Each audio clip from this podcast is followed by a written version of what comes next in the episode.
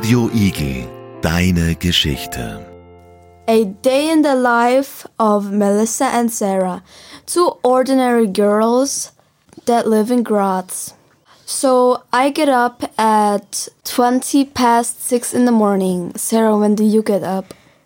I get up at 6 o'clock in the morning, and this is really early. Huh? I get to sleep 20 minutes longer than you. The first thing in the morning is that I read the newspaper. Today in the newspaper was that we have a climate crisis and the pandemic is still going on. There are a lot of infections this week, but the newspaper says that it is going to be better as it will get warmer now every day. I think because of that, we don't have to wear any masks in our classrooms. And there is also this terrible war going on. In Eastern Europe, Russia invaded Ukraine on the 24th of February. It is a war of aggression, and now there are millions of Ukrainians leaving the country.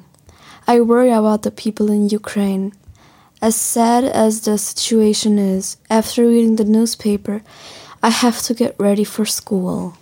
How do you get to school, Melisa?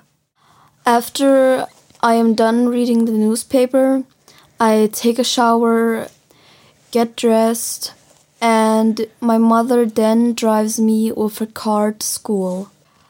Sara, I actually almost never eat breakfast.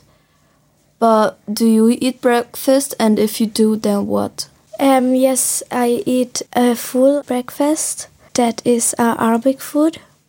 Before I get dressed or I have a shower, and then I go to school by bus. Our school starts uh, at 20 to 8. We have got school really, really long, but for that, we don't have any homework. Two hours before we leave, we have lunch.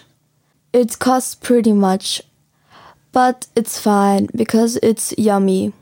And after lunch, we have break for one hour, and then we have our final two hours. What is your favorite subject? My favorite subject is PE. My favorite subject is IT. Do you have any hobbies when you get home, or what do you do after school? When I go home, I have boxing or dancing, uh, Zumba.